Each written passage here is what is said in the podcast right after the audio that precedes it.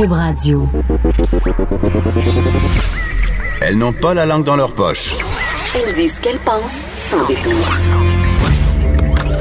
Une heure de remise en question et de réflexion. Geneviève Peterson. Vanessa Destinée. Les effrontés.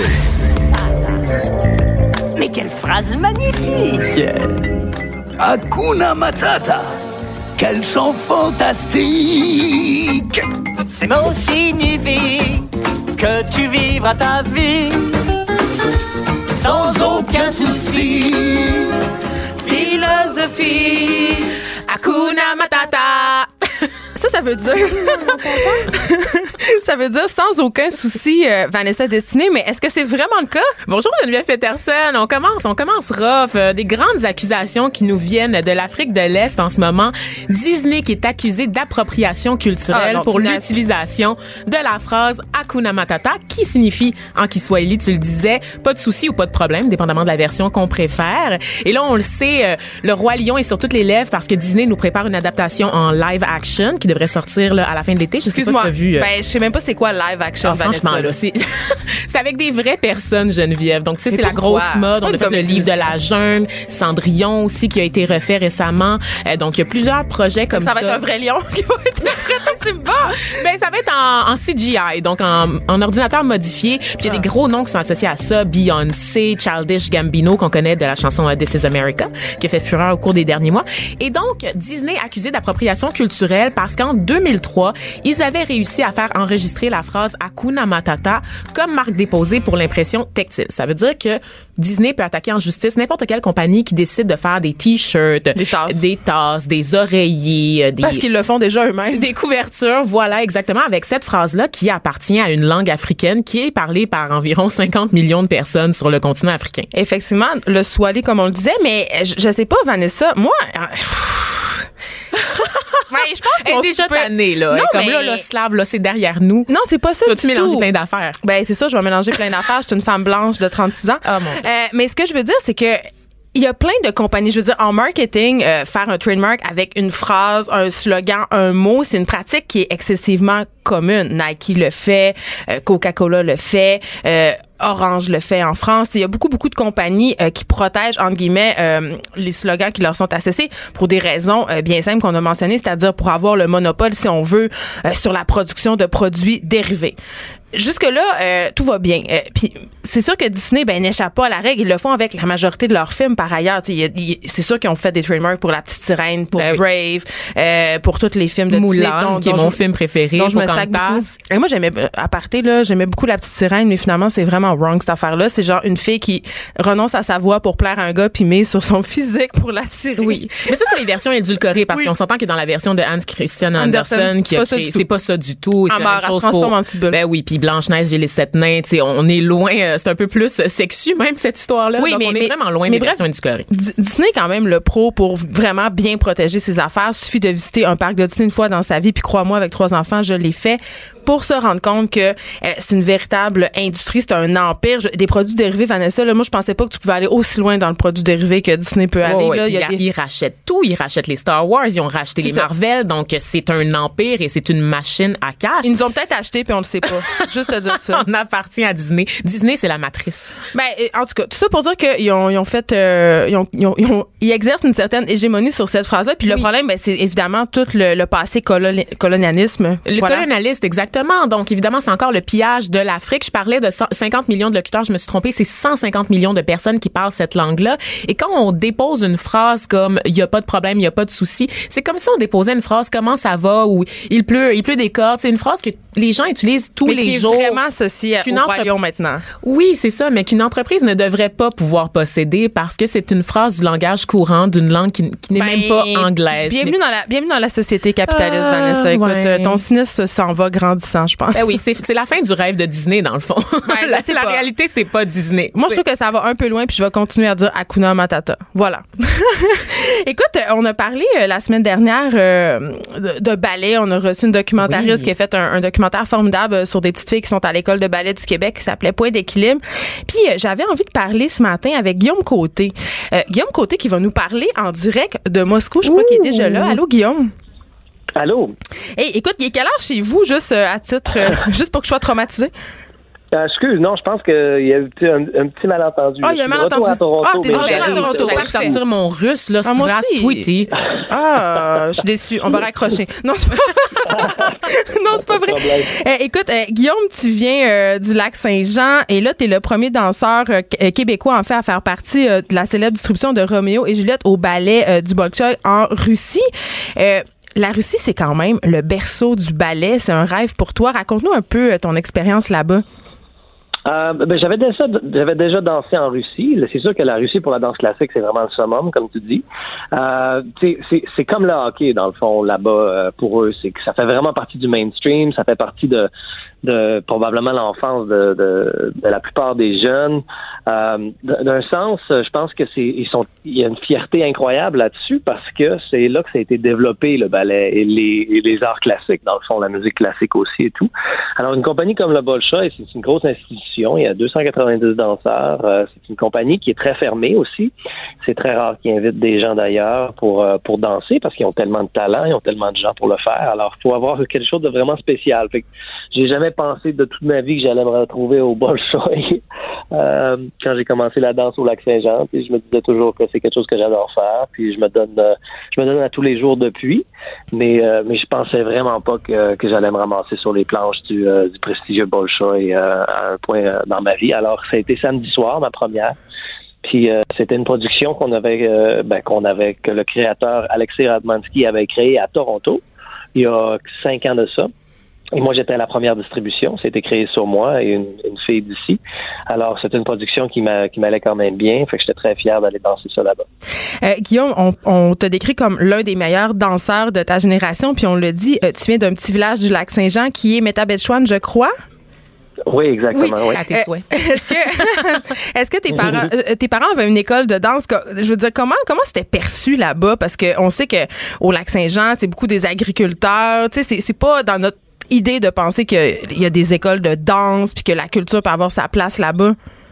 Ouais, mais je veux te dire franchement, euh, j'aimerais ça vraiment raconter l'histoire de Billy Elliot, que les gens étaient pas, qui acceptaient pas ça, puis tout ça, puis mais mais d'un autre côté, c'est pas mon histoire du tout, parce que mon chemin, ça a fait qu'au lac Saint-Jean, je sais pas pourquoi, mais j'étais vraiment entouré d'une famille qui était très cultivée, puis c'est une famille qui voulait vraiment euh, qui voulait qui était vraiment curieux à propos de plein de choses. Puis je pense que c'est normal que quand j'allais à l'école, oui, il y avait des petits préjugés euh, d'attacher au ballet. Mais, euh, mais quand je retournais à la maison, puis euh, toute ma famille, vu que mes parents ils faisaient partie de, de, de comme du management de l'école euh, du prisme culturel au, au lac Saint-Jean, euh, ben toute ma famille, comme mes, ma mère avait neuf enfants, elle- ils ils ont eu neuf enfants dans leur famille, mon père ils ont eu 13 enfants dans leur famille, il y avait plein de cousins et cousines, puis tous ces cousins et cousines là, ils dansaient dans l'école. Fait que moi, quand j'allais à l'école de danse, ben c'était comme aller aller au party de famille. Là, j'avais mes cousins qui étaient dans ma classe. Puis, j'ai grandi étant vraiment comme pas conscient que c'était pas normal d'un petit gars de, mettre des collants puis danser euh, le chaboté quand t'as quand t'as 5 ans. Ça fait toujours partie de mon euh, de mon passé. Et euh, ça fait toujours partie de ma vie. Fait que, fait que d'un sens, euh, quand j'ai déménagé à Toronto à l'âge de 11 ans pour en faire carrière, euh, c'est là que j'ai plus réalisé que le monde autour de, de la danse classique pour les petits garçons, c'est, c'est, c'était moins accepté durant ce temps-là. Mais les choses évoluent, les choses changent très rapidement en ce moment. Puis ça, c'est très rafraîchissant de voir ça aussi. Puis t'es un formidable modèle, évidemment, pour tous les garçons qui s'intéressent à la danse classique. Mais euh, tu disais, Guillaume, que tu as déménagé à Toronto à l'âge de 11 ans pour aller danser de façon professionnelle, en guillemets, aller apprendre le ballet. T'étais-tu tout seul? Comment, comment ça se passait? Ben, c'était, un pensionnat. C'était, c'était une place où euh, tu fais des auditions. C'est très difficile de rentrer là. Une fois que tu rentré, ben, tu fais comme genre de une session d'un mois et demi d'a- d'audition. Euh, puis après ça, une fois que tu es rentré, ben, c'est ça. Tu y vas toute seule, tu y vas en pension. Moi, j'étais en, chambre avec euh, avec cinq autres garçons. Puis, ouais, j'étais allé toute seule. C'est sûr que les premiers trois mois, c'était quelque chose de très difficile. Je parlais pas un mot d'anglais. Voilà. J'avais jamais parti de la maison, euh, mais euh, mais je je dois dire une chose que c'est c'est incroyable comment on s'adapte en tant que jeune enfant. Puis aussi, il nous gardait très occupés, il nous gardait très inspirés. Fait que, fait que après deux, trois mois, j'ai vraiment trippé, j'ai vraiment adoré ça. Mais maintenant, ce que je trouve que c'est plus dur, c'est plus dur peut-être pour les parents un peu. C'est, normal que là, c'est, les parents que je pense qui ont eu le plus gros sacrifice dans, dans l'équation, parce que moi, j'ai vraiment gagné d'autres choses en partant. Mais, euh, mais eux autres, c'est sûr que là, euh, j'ai, toute ma vie, euh, à Toronto, puis je suis parti à un si jeune âge qu'on n'a pas vraiment eu le temps de profiter de, notre, vie de famille à, à plein fond.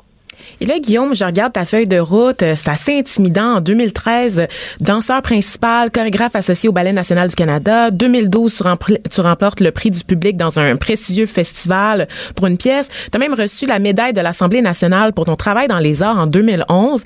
Et pourtant, je ne te connaissais pas. On n'a pas tendance au Québec à connaître nos danseurs. Est-ce qu'il y a un problème d'accessibilité à la danse, au ballet, aux arts classiques? Euh, je crois que, que la danse classique, le ballet en général au Québec, a pas été vraiment euh, cultivé dans les peut-être dans les 15, 15, 15 20 dernières années. Euh, c'est sûr qu'il y a le Grand Ballet canadien qui est une compagnie euh, qui est reconnue mondialement et, vraiment elle s'est dirigée vraiment plus dans la dans la direction contemporaine dans, dans les 20 dernières années. Euh, alors, tu sais, c'est normal que les gens me connaissent pas parce que je me produis jamais au Québec. Tu sais, c'est pas c'est pas de la faute. C'est pas c'est pas de la faute au Québec tu sais. Je suis jamais j'ai jamais fait de spectacle au Québec tu sais. C'est c'est c'est sûr que pourquoi les gens me connaîtraient. Mais en, mais en même temps j'aimerais ça. Dès là euh, j'ai commencé à être directeur directeur artistique du festival des arts de Saint-Sauveur il y a à peu près quatre ans de ça. Puis là, j'ai commencé à rapporter un peu de danse classique graduellement. Euh, le nouveau directeur des Grands Ballets canadiens, Ivan Cavallari, maintenant, est en train de rapporter de la danse classique. Fait que j'espère que c'est quelque chose qui va revenir au Québec, euh, qui va revenir populaire. Mais c'est sûr qu'il y a vraiment un mur entre Toronto, entre le Canada anglais et le Canada français. Et ça, c'est réel que je vois vraiment que les choses, c'est difficile de rentrer au Québec quand tu es du Canada anglais. C'est peut-être plus facile quand tu es américain ou que tu es de l'Europe ou quelque chose dans le genre. Mais il y a comme un, genre de repoussement qui, est, vrai. là. Mais d'un autre côté, euh, j'ai fait beaucoup de, publicité, j'ai fait aussi beaucoup de- d'efforts dans les quatre dernières années vu à cause du festival pour vraiment euh, me refaire connaître au Québec. Puis aussi, j'aimerais ça me produire plus au Québec, mais j'ai même fait une grosse euh, collaboration avec Robert Lepage l'an dernier ici à Toronto. euh, et, que, et qui était un grand succès. Alors j'espère d'amener ça au Québec euh, dans les deux prochaines années. Euh, tu sais, j'aimerais ça aussi monter des spectacles euh, qui sont plus, qui me, qui me montrent plus dans mon contexte de danse classique aussi, avant que j'arrête de danser, parce que là j'ai quand même 37 ans. Oui, c'est ça, ça dure combien de temps? danseur, Oui. Ben, la carrière d'un danseur euh, classique, euh, à cause à cause des grands sauts, à cause des grands lifts, d'habitude, euh, ça s'éteint vers le 40 ans, Oh. entre 40 et 43 ou 44, tu sais. Fait que puis là, c'est c'est encore une exception de se rendre à 40, tu sais. Fait que, fait que là, moi, ça va ça va très bien, touche du bois. Mais d'un autre côté, euh, tu sais, il me reste pas tant de temps que ça pour euh, pour venir me produire au Québec. Mais tout ça pour dire ce que j'aimerais aussi développer un jour, c'est c'est c'est la popularisation du con- que de la, de la danse classique, parce que je trouve que même comme la musique classique, c'est quelque chose qui est tellement important à, à être introduit aux jeunes, parce que je pense que veut, veut pas, il y a il y a, il y a un savoir là-dedans, puis il y a vraiment une perfection, puis il y a une euh, une formation aussi, puis une discipline qui est incroyablement euh, ça va bénéficier, bénéficier les jeunes. euh, ça peut vraiment faire gagner quelque chose aux jeunes d'être introduits à ça à un jeune âge. Hey Guillaume, j'en profite euh, rapidement, il nous reste pas beaucoup de temps. Euh, J'ai essayé de magasiner des billets pour Casse-Noisette OK, la semaine passée euh, pour mes enfants et moi. Oui, tu ris. Parce qu'évidemment, il y en avait Ouais. plus. Tu sais combien ça coûte? Oui, mais mais il y en avait plus évidemment, mais mais j'ai été quand même assez surprise du prix. Ok, c'était 147 dollars pour un adulte, 97 dollars par enfant. Puis je conserve moi aussi, je suis dans les arts, puis je comprends qu'il faut produire les spectacles, puis bien payer les interprètes, les chorégraphes, puis tous les gens de la technique, mais est-ce que tu avoues quand même que c'est un peu rébarbatif pour le commun des mortels, ne serait-ce que le prix de ces billets-là? Et c'est peut-être lié un peu à la question de l'accessibilité, de la démocratisation de- des arts classiques.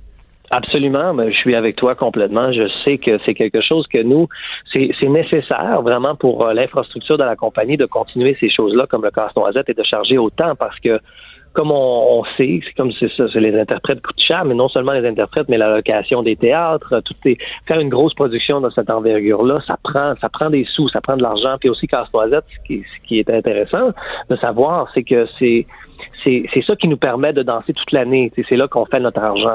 Ah. Ben, notre argent. C'est là que la compagnie va faire l'argent pour euh, rester comme euh, capable de payer son staff pour tout le reste de l'année. Alors, c'est pour ça que Casse-Noisette, c'est assez dispendieux. C'est comme un gens financement. Ben, tu vois, ça. Guillaume, Mais- sachant ça, ben, sachant ça, là, je- on dirait que j'aurais été plus encline à payer. Tu sais, si je m'étais dit, ah, ben, je vais payer 300 dollars, mais ça va permettre à cette troupe-là de pouvoir danser toute l'année, ça m'aurait fait plaisir plus. On dirait. Non, mais Ah, bon? pour vrai, il devrait mettre ça. pas, on le sait pas. Il faut l'expliquer, c'est ça, mais on voit mais, pas mais, assez mais dans ça les dit, médias. J'espère, j'espère aussi qu'on va trouver des initiatives des plus, plus, plus dynamiques aussi pour essayer d'introduire les gens à, à ça, au casse-noisette, puis aux, aux belles choses de la danse sans qu'ils aient, qu'ils aient à payer la première fois 300 dollars aussi. Euh, Il y a des quelque chose là-dedans, oui, absolument. Puis il faut aussi... euh, faut aussi essayer en tant qu'artiste, puis en tant que chorégraphe, puis en tant que metteur en scène, c'est de- d'essayer de, trouver des contextes où ce que les gens peuvent vraiment euh, être introduits à l'affaire sans faire un gros investissement financier. Puis ça, je le sais que dans la danse classique, c'est toujours un petit peu élitiste dans ce côté-là. Puis ça, il y a beaucoup de travail à faire là-dedans. Merci beaucoup, Guillaume Côté. C'était un plaisir de t'avoir avec nous, puis on espère vraiment que tu vas venir danser au Québec. Merci. Non, Merci, hein. Merci de m'avoir eu. Bye. Restez branchés. De 9 à 10. Geneviève Peterson. Vanessa Destinée. Les effrontés.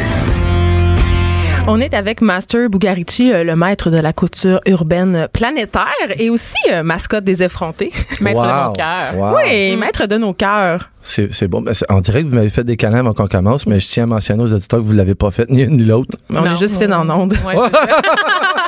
C'est pas grave. Donc, Master qui vient nous faire une revue de l'année. Euh, Oh, yes.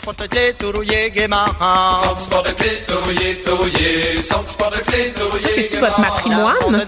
Non, Ça fait partie de votre c'est pas matrimoine. parce que je viens des régions que j'aime les rigodons.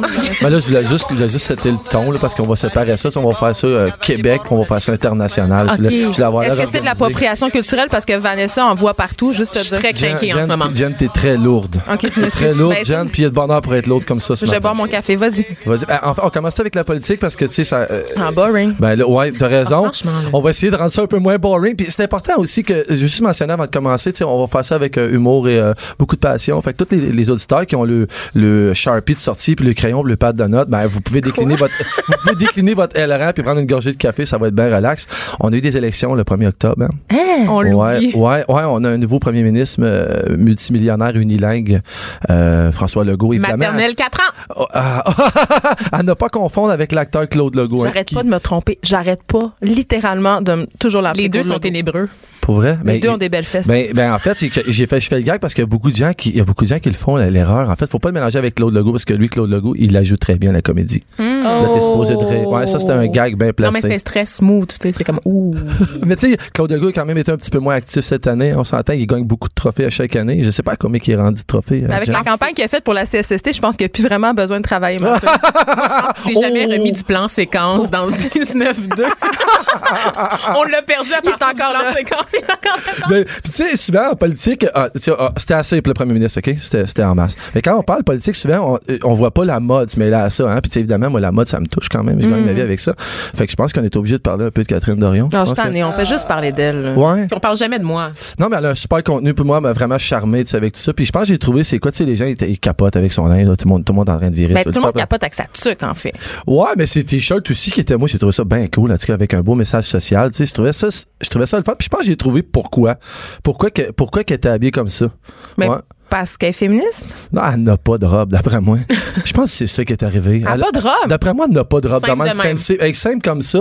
Puis elle s'est dit, moi, je vais pas aller dépenser de l'argent pour ça. Mais tu vas y Ben, un une. salaire. Ben, Ben, c'est drôle que tu le dises parce que c'est vrai de ça que j'y propose. En Ben fait, oui. moi, je propose d'y en faire, mais d'y en faire 100% québécois, avec tous des tissus d'ici, des trucs d'ici, comme ça, on va remettre dans l'économie, ça va aller avec son dialogue. Mais comme les chandails doctorat qu'elle porte par ailleurs, Ben, sont eh, produits faits au Québec. Tu sais quoi? Quoi?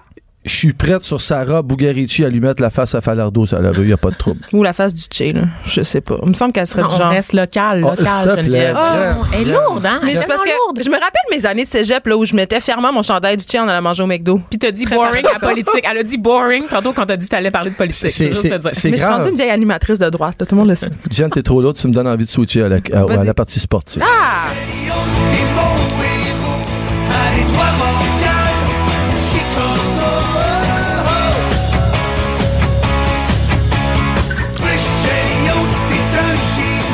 Génie. C'est bien que qui dit, euh, qui dit sport au Québec dit Canadien de Montréal 12 mois par année, même si ça fait 150 ans qu'ils n'ont pas gagné trois games d'affilée. Hein, on s'entend. C'est, euh, ouais, mais moi j'ai décroché. Je l'avoue, j'ai décroché. Moi, j'ai jamais accroché Master. Juste Pour vrai? Ouais. Ouais. Puis là, je, puis là, je le dis, puis je le dis à Montréal, puis c'est risqué, là, mais si jamais les Nordiques ils reviennent, puis ils font vraiment de quoi, en tout cas, moi, je suis prêt à virer mon chandail de bord. euh, hey, tu sais quoi? Euh, le livre des records Guinness a homo- homologué un nouveau record? Euh, le directeur général des Canadiens de Montréal, Marc Bergevin, je sais, je sais pas si tu l'as vu, il y a, six- quoi, il y a 6-7 ans qu'il est arrivé à Montréal? Je sais même pas Ça si va vraiment Marc vite. Un ancien joueur de la nationale qui était en shape. OK, tu t'as pas idée. Top shape, un beau bonhomme, toi. Quelle avec- année ça que je le Google en Ouais, ce moment? euh, Vas-y, va voir. Marc Bergevin, directeur général des Canadiens, puis tu vas voir l'évolution des photos. En fait, le record qu'il a battu, ce serait l'être humain qui aurait le plus vite, le vieilli le plus vite. C'est- non, c'est malade. Va voir les photos sur Internet. C'est fou ce qui est arrivé en 6 ans. Ça, ça me fait capoter.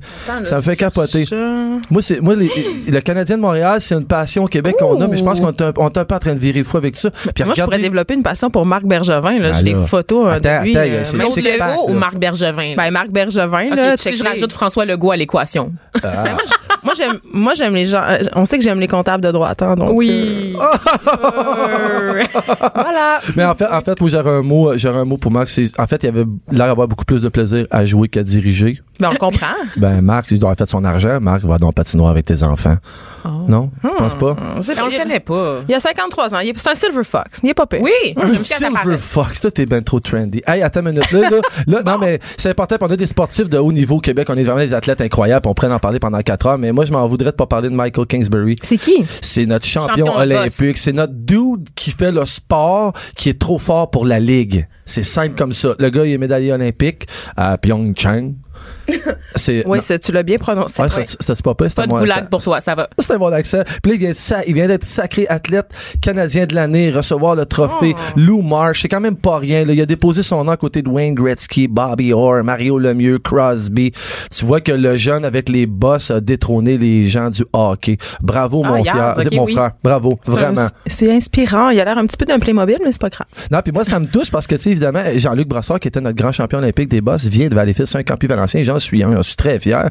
Puis je me demande, justement, où va aller ce sport-là, parce qu'on s'entend-tu que depuis 1994, ce sport-là a évolué, ça fait peur, là. Ils sont rendus avec des arabesques incroyables. À quand le premier triple axel euh, en ski de boss aux Olympiques? Je Bou- sais pas, le, le suspense, c'est peut-être Non, bouge pas, Jen, on a Alain Goldberg sur la 2. Double piqué. J'adore sa voix à Alain. Tout est plat. Non, je, me- suis je me suis trompée de personne. Non, Alain, c'est lui qui fait la description Ah des, oui, du du patinage bien- double axel réussi! non? Il s'est déjà mis des, des- les pieds dans les plats avec des propos. Mon format, en tout cas, c'est autre chose. On va aller avec euh, la partie euh, art et spectacle qui est gigantesque. là. Écoute, cinéma, tout. Il a fallu que je choisisse, OK? Euh, Il y a eu des bons films qui sont sortis. Black Panther. Euh, Non. Là, on, là, on est au- là, on est au Québec. Là, là, là tu suis pas. Jen, t'es lourde. Moi, je suis là. Là, là, là, les filles, il va falloir que vous vous placiez. Non, parce qu'on Google les évidemment, on a eu des bons films. Évidemment, on a, on a Troji qui est sorti en 1991. On a Denis Arcand qui a sorti La chute dans la pyramide. Mais là, ça, c'était pas un bon film. Là. Je suis désolée. C'était le pire film de l'histoire des temps. Là. Je riais littéralement au cinéma, puis c'était pas parce que c'était drôle, c'était parce que c'était pathétique. Je viens de te dire que c'est sorti. J'ai pas dit que c'était Ah, bon, ah, j'ai dit que c'était sorti. OK, Il y, a, excusez. il y a- il y a aussi La chute de Sparte qui est sortie, qui est tirée du roman de Biz. Euh, L'ancien ou toujours membre du peut-être feu groupe locolocation. Mais j'espère feu, honnêtement. En tout cas, Comment ça? ben, j'aime pas bien ça. Non, mais mais voyons donc, ils ont là. inspiré une nation avec Libérez-nous des libéraux. T'es pas, non? Il reste Moi, à voir rappelle de non, mais- Zion. Puis là, c'est légal. Mais Wow. les, mais les, je suis mêlée, mêlée. Non, je vais pas rapper. OK, je sais que vous l'attendez, mais ça arrivera pas. Mais c'est parce que t'es noir. là. je sais, puis ça arrivera pas. Est-ce que tu danses bien, Vanessa? Oui, je danse très bien, Geneviève. Moi, je me fais un popcorn. Chicanez-vous, les filles, je vous regarde. j'aime ça. non, mais il y a eu quand même, des, quand même des bons trucs qui est sorti. Mais tu sais, mon coup de cœur cette année, il va vraiment à Chien de garde. Ah oui. réalisé par Sophie Dupuis. J'ai pogné de quoi, là? J'ai vraiment pogné quelque chose. Puis c'est, je vais le dire, je l'avoue, c'est absolument pas mon genre de film. Moi, je suis un vrai gars, un vrai. Moi, t'aimes les blockbusters. Ben, en fait, j'aime, j'aime, ser- j'aime serrer mon cerveau dans mon coffre à gants dans le stationnement du cinéma puis le reprendre en sortant. Tu sais, j'aime pas Mm. ça quand c'est trop raide. Je regarde repris depuis ta dernière sortie au cinéma? Comment t'as dit ça? Comment t'as dit ça? J'ai dit, l'as-tu repris euh, depuis ta dernière sortie au cinéma? Repris quoi? Ton, Ton cerveau, cerveau. là. Arrête. tu vois bien que je fais semblant de pas suivre. Mais Shane Garde qui a été exclu de la course aux Oscars, là. Il, il se rendait, mais là, il se rend plus. Mais c'est Sérieux? c'est dommage. Ouais, Bon, on a appris anyway, ça hier. c'était- Ben, là, gars, ben, c'était une gamine. donc, on continue donc parce qu'il nous reste deux minutes avant de faire Ben oui, ben, ce, l'international. ce film-là, en fait, sur, sur une trame, sur une trame de fond d'amour, euh, lien familial, la, gros, la grosse pagaille. Maude Guérin dans ce, dans ce film-là est complètement renversante. Elle me fait brailler, elle me fait très sérieux. C'est, c'est fort. C'est très, très fort. Puis ça représente pas mal tout ce qui se passe dans notre société en général. Puis avant que ce film soit en liste pour euh, représenter le Canada aux Oscars, personne n'en avait entendu parler. Moi, j'en ai entendu parler sur Twitter. Ça n'a aucun rapport. C'est passé sur mon fil Twitter. J'ai été voir ça. J'ai fait comme, wow. C'est un très bon film. Voyez-le. C'est magnifique. C'est un, grand, grand, grand, grand film. Euh, J'aurais une mention honorable à faire à mon chum. Je fais une petite blog à mon chum Mario Provencher qui produit au Québec des pièces de théâtre exceptionnelles avec la meute. Euh, ils vont sortir euh, où c'est sorti là. voyons. Euh, Laurel- l'Assomption? Excuse-moi, Laurel et Hardy. Comment la somme Ils sont partout. Hum. Ils sont partout. Mario, il tient le, il tient le théâtre à bout de bras. C'est vraiment exceptionnel. Puis je m'en voudrais aussi de pas glisser un petit mot sur Céline. Oh. Tu sais, quand même, au Québec, Céline qui est super freestyle depuis un bout, qui a des projets un peu bizarres, que, avec des affaires non genrées, avec la compagnie nu, nu, nu, avec des barbotines pour bébé à 80 pièces. En tout cas, je me sens pas interpellé. Moi- Toi, Jen? Ouais, ben, pouf. Moi, j'adore, genre, la nouvelle Céline. Honnêtement, je suis là. Celle délivrée de René? Oui. Ah. Moi aussi, j'aime bien ça. Elle a l'air d'une femme émancipée désormais. Je pense que ça mérite un Yas Queen retentissant. C'est pas beau. Tu viens de le faire. J'ai- j'ai- J'aime pas ça. J'aime pas ça. Non, je trouve ça trop, je trouve ça trop intense. Ça me donne envie de parler d'art. On a-tu le temps de parler d'art? Il est trop tard? Ah, on peut en parler. temps? On parle d'art. Ah ouais, les Ouais. arts. Art et spectacle. Ben, vas-y, par Mais exemple. moi, je veux des thèmes. Mais non, mais moi, je veux des thèmes. Ça? Come on. Ça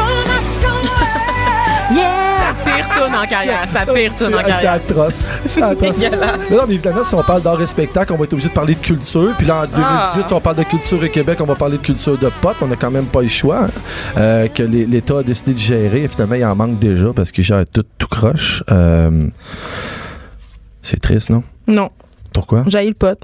T'as eu Oh, le pote? Geneviève, là, avec ses Mais non, mais c'est pas, pas un mal social, c'est pas. euh, non? Elle a pris pire que ça dans sa vie, puis elle a fait la leçon à ceux qui prennent du pot. Qu'est-ce que tu dis là? Jamais consommé de drogue dure de ma vie.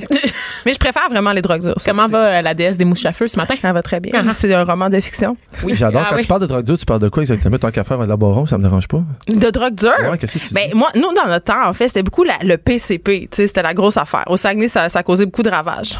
Dans mon cerveau Ouais. aussi, je dois le dire. Pas Je vrai? dois l'avouer. Ouais. T'as mais- pas trop de séquelles, c'est pas pire. Ben, tu le sais pas. La lourdeur, master. La lourdeur, c'est ça. C'est là. peut-être ça. Lourde, loud. C'est peut-être trop de mescaline. Oh my God! En fait, t- tant qu'être rendu là, tu te mets de parler humour puis parler de Justin Trudeau qui continue à s'occuper Oh, que la l'homme à la belle chevelure. Tu trouves, toi, ouais? Ben, quand même.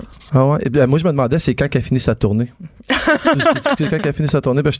Puis évidemment, on pourrait, on pourrait terminer avec des potins parce que c'est quand même Ah. cool, des potins. Aime. Euh, ben là, écoute, moi cette semaine, en fait, en fait, la semaine passée, j'étais à l'épicerie, puis euh, tu sais, il y avait un line-up, fait que je lisais les revues plates au bout de la rangée, puis euh, j'ai vu que notre Picsou national, notre référence, notre référence financière au Québec, notre comptable Frisou, François Legault? Picsou, non, Pierre Ah! McSween qui Je fréquenterait, le connais pas, lui. Pierre McSween qui fréquenterait Jen Peterson. Ben voyons donc. Voyons donc. Attends, Ben non. Attends, le classique, la question qui s'impose. N'importe quoi dans ces magazines-là? Tu peux- tu peux-tu mettre de l'écho? Parce que la question qui s'impose est très Il n'y a pas d'écho. Non, il y en a Il n'y a pas d'écho. Cube Radio. Non. On avait-tu vraiment besoin de savoir ça? Hi là là. Je pense qu'on va aller à la pause. Pas d'histoire de sacoche puis de rouge à lèvres. Du front, des idées, du crâne. Les effronter. This is America.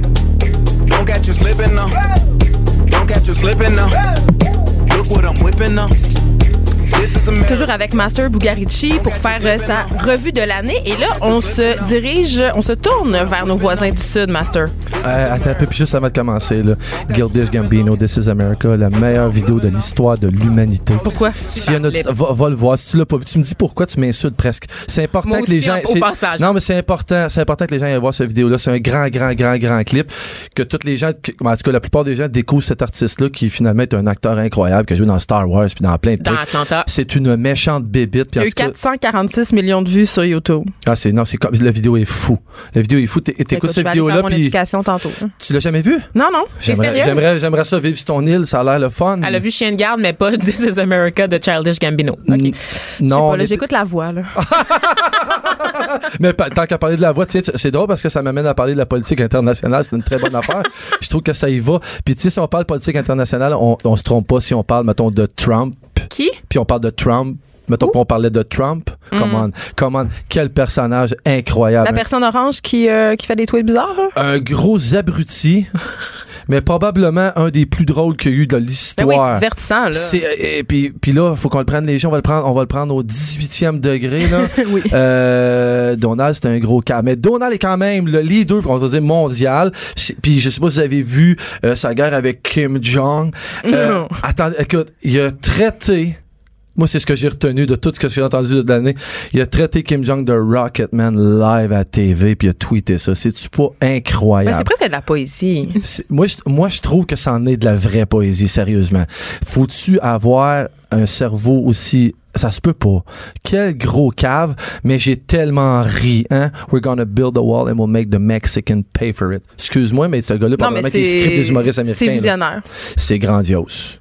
C'est grandiose. Puis évidemment, si on parle de politique, on va être obligé de parler un peu des gilets jaunes. On Ah pas oui, le sujet qui n'intéresse pas Vanessa. Ben, en fait, un roll-ball, tu sais, on ne fera pas le tour de la question parce que c'est quand même assez complexe. là. Puis ce qui se passe en Europe, c'est ça va finir par arriver ici pour les gens qui, s'en- qui s'en doutent pas. Un roll-ball collectif, tu sais, c'est le gros événement. Ils sont bien à bout. C'est super violent, ils sont bien à bout. Puis, ça me rappelle, puis même si c'est pas partout la même affaire, ça me rappelle un peu en 2007 les Catalans avec le référendum, quand ça a brassé puis tout ça. C'est comme si à chaque année, là, il allait se passer de quoi. Ça Mais c'est le ras-le-bol social en Europe. Je pense que les gens, ils sont plus capables euh, de l'austérité, Ouais. de, de toutes les. Ils sont, ils sont, sont un peu. tu sais, Ils ont rien devant eux. Là. No future, c'est vraiment ça. là. Ben, puis je veux pas être défaitiste, mais je pense que c'est global. Ça brasse beaucoup sur notre planète, puis ça va probablement se rendre ici, cette histoire-là. Je pense, je pense qu'il est temps qu'on se réveille tous collectivement ensemble, puis qu'on se tienne la Mais main, on s'est réveillé en s'aime.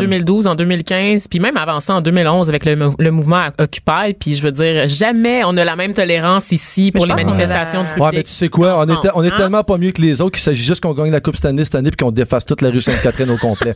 Mais tu sais que, mais au moins notre pape a, a- a- ben, vous connaissez notre Le pape François, Euh, Frankie Boy. Moi, je l'appelle Frankie. mon idole. Moi, je, moi, je le trouve exceptionnel. Il nous a fait une super déclaration cette année au sommet de la paix. hein. J'aimerais dit- que tu me fasses un chandail avec le pape dessus. Ça me ferait vraiment bien. Hmm, là, faut pas que tu me startes là-dessus. Ça va mal finir, puis on n'aura pas le temps de finir la chronique. Ça, arri- arrivera pas.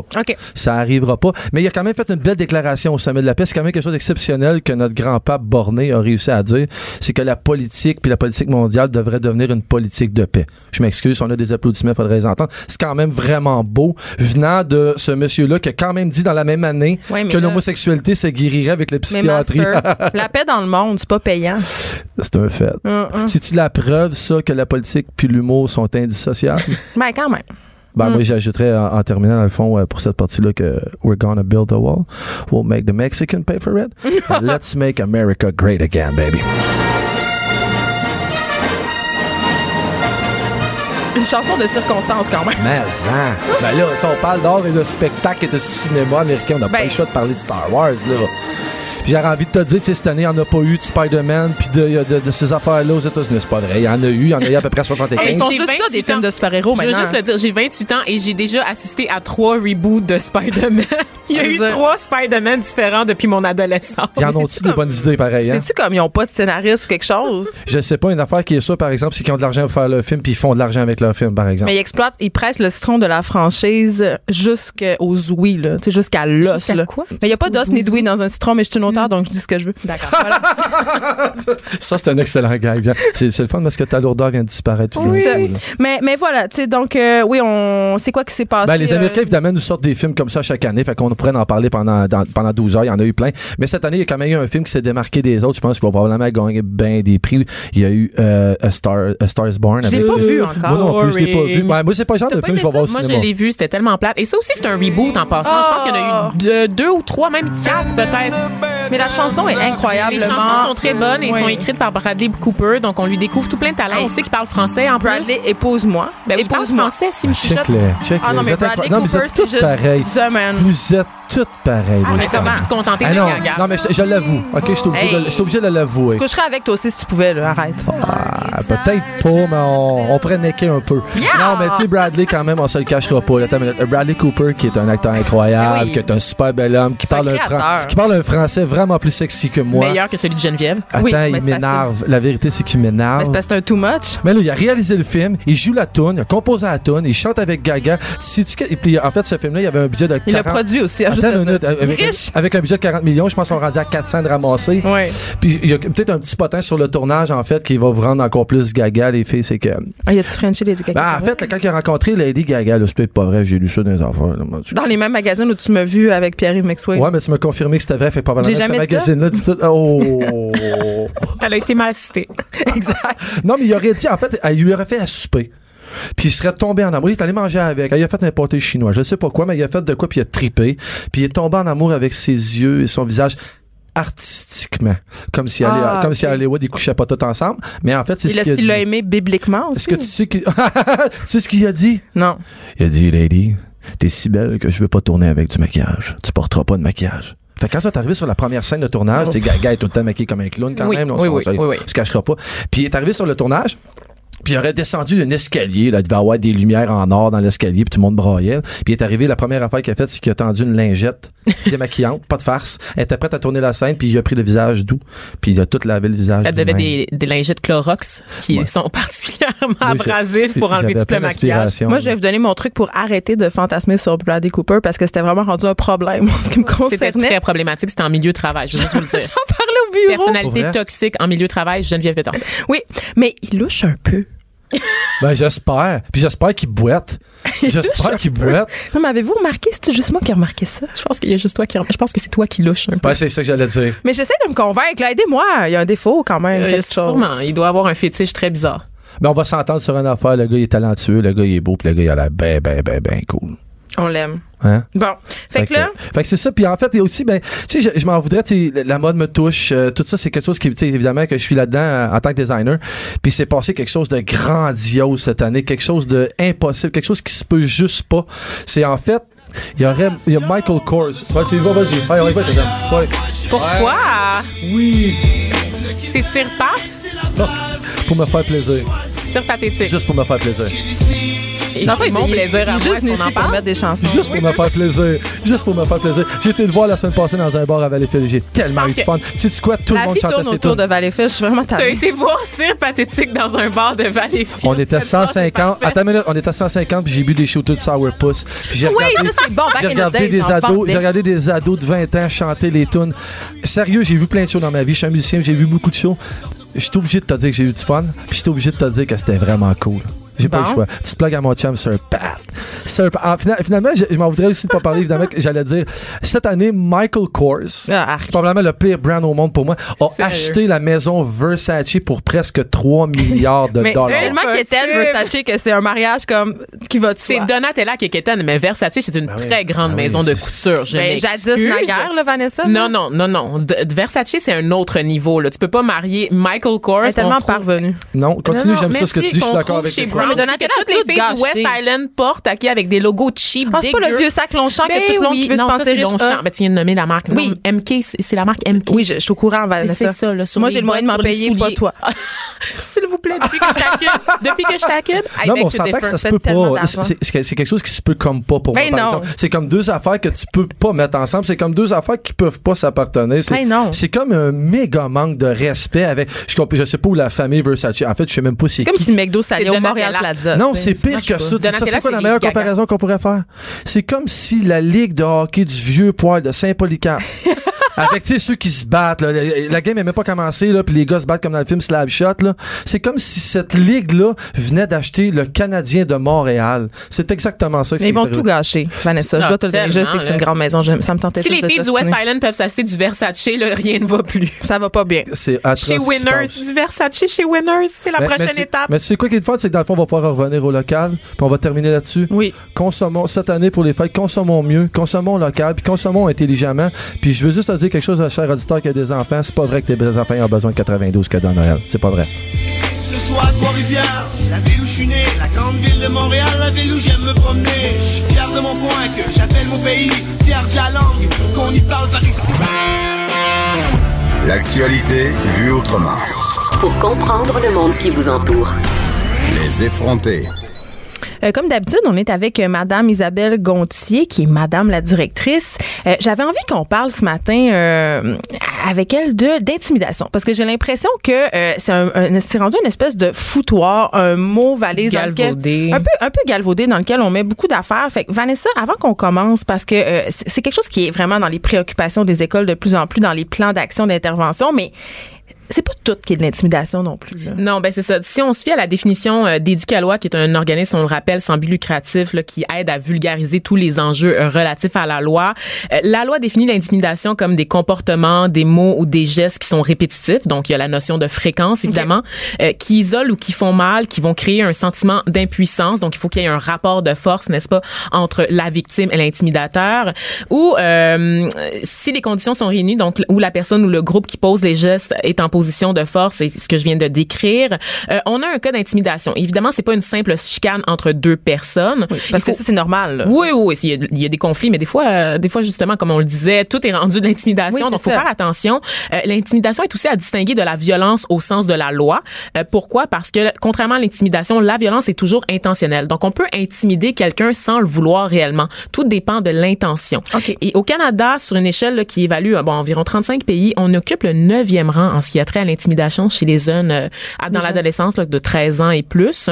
Euh, au moins un, un adolescent sur trois a déjà été victime d'intimidation à l'école. Et là, on en parle beaucoup auprès des jeunes, mais il faut savoir que chez les Canadiens adultes, 38 des hommes et 30 des femmes déclarent avoir été intimidés à l'école dans leur vie. Donc, c'est un phénomène qui n'est pas nouveau, évidemment. C'est juste que présentement, on développe des plans d'intervention euh, pour pour intervenir dans les écoles. Et on sait qu'au Québec, euh, le gouvernement a mis en place une loi là, pour lutter contre le phénomène. Donc, toutes les écoles doivent avoir un plan d'action contre Euh, l'intimidation. Mais dis-moi, Isabelle, j'ai l'impression quand même, euh, tu sais, Vanessa a des statistiques euh, quand même qui sont un peu épeurantes, mais j'ai l'impression qu'elle a ces statistiques-là, puisque justement, on en parle de plus en plus, donc les gens sont conscientisés. Tu sais, on met un mot sur quelque chose qu'avant, moi, quand je rentrais chez nous, puis je, me- je disais à ma mère, ben, je me suis fait écœurer, ma mère disait, ça va passer, attends demain, occupe-toi-en pas. Tu sais, l'intimidation n'existait pas, entre guillemets, comme concept. Donc, ça progresse. Oui, c'est sûr que ça progresse. Mais on a un mot, hein, il y a un mot qui est utilisé, les enfants sont plus conscients, les parents aussi. Le défi, c'est vrai, c'est de ne pas l'utiliser parce qu'il sort facilement le Ben oui. mot intimidation.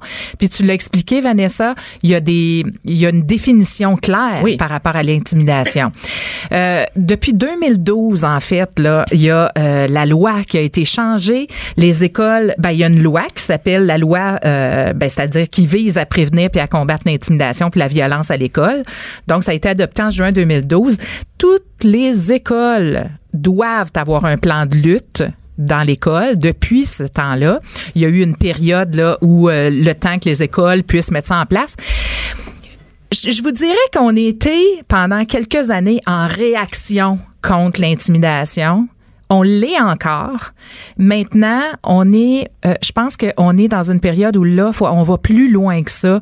On veut établir réellement une culture de bienveillance puis de un, un climat sécuritaire à l'école. Parce que je dois le rappeler, toute personne âgée de 12 ans et plus peut être accusée d'une infraction criminelle Oui. euh, en ce qui a trait à l'intimidation et faire face à la justice. Moi, il y a un cas, il y a eu un cas à l'école de ma fille où les policiers sont littéralement venus. euh, bon, c'était assez ça. Je pense que c'était plus pour faire peur puis faire se rendre compte aux jeunes que les conséquences pouvaient être graves.